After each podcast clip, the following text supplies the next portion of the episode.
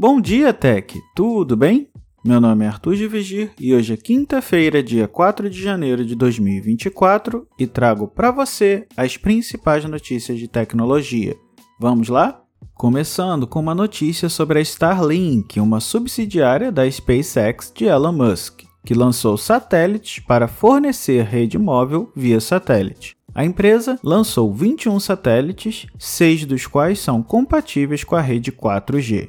Esses equipamentos fazem parte do futuro serviço de comunicação via satélite, o Direct to Cell. Estima-se que a rede estará disponível ainda este ano, permitindo o envio de mensagens de texto. A proposta do serviço é semelhante à internet doméstica fornecida pelo Starlink, expandir a área de cobertura e eliminar as zonas mortas, mas com a rede 4G. Além da T-Mobile, a página do Direct to Cell lista novos parceiros em diferentes países, como Optus, na Austrália, Rogers, no Canadá, One Z, na Nova Zelândia, KDDI, no Japão, Salt, na Suíça e a Intel, no Chile. Atualmente, a Starlink não tem planos de lançar seu próprio serviço de rede móvel.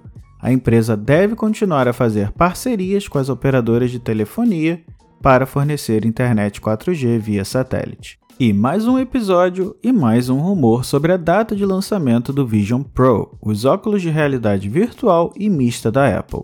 Segundo o jornalista Mark Gurman, conhecido por sua cobertura da Apple para Bloomberg, o headset estará pronto para venda no final de janeiro e chegará em fevereiro deste ano.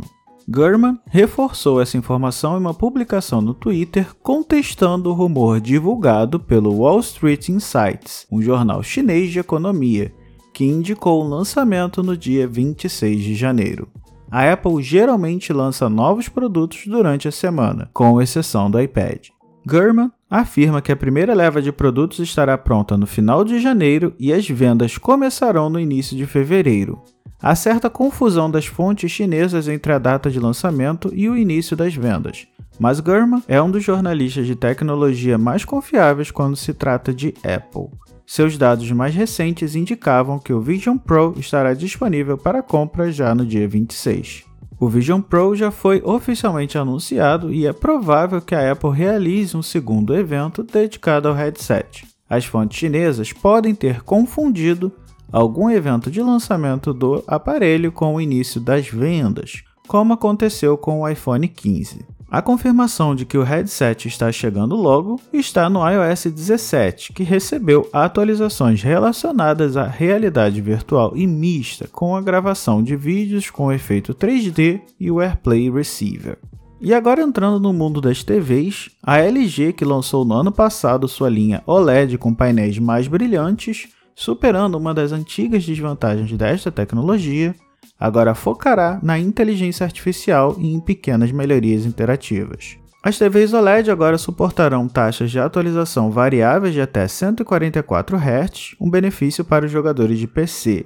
A série G4 introduzirá a tecnologia Micro Lens Array em uma tela maior de 83 polegadas. A linha OLED M de 2024 incluirá um modelo menor de 65 polegadas, ideal para quem deseja ter a tecnologia sem fio em um tamanho mais modesto. Como o principal foco deste ano é a IA, o novo processador A11 da LG, presente nas séries M4 e G4, oferece um aumento significativo no desempenho gráfico e na velocidade de processamento. A empresa destaca melhorias na IA para aprimorar a nitidez da imagem, analisando pixels para melhorar objetos e fundos borrados. A IA também ajustará as cores com base nos tons que os criadores usam com frequência.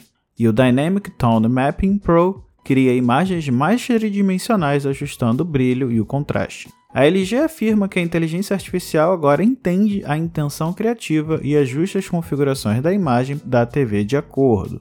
Os puristas podem desativar esses modos de IA, mas se as melhorias forem notáveis, elas podem ser significativas para muitos clientes. Isso pode criar uma diferença maior entre o desempenho do G4, que possui a tecnologia AI, e o C4, que não a possui, comparado ao ano anterior.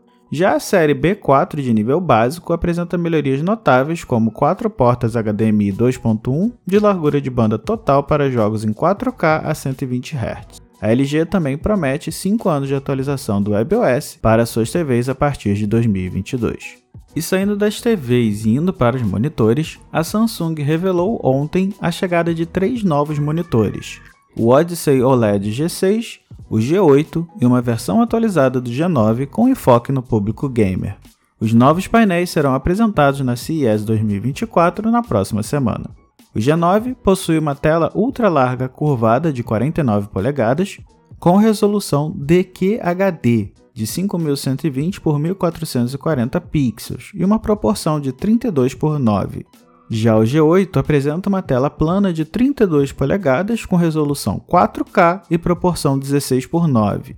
Ambos possuem uma taxa de atualização de 240 Hz e tempo de resposta de mudança de um tom de cinza para o outro de 0,03 milissegundos. Por sua vez, o G6, o mais simples da linha, possui uma tela de 27 polegadas e resolução QHD, com uma taxa de atualização de 360 Hz. Os monitores contam com tecnologia OLED Glare Free, que minimiza os reflexos, certificação VESA Display HDR True Black 400, brilho máximo de 400 nits e suporte ao AMD FreeSync Premium Pro.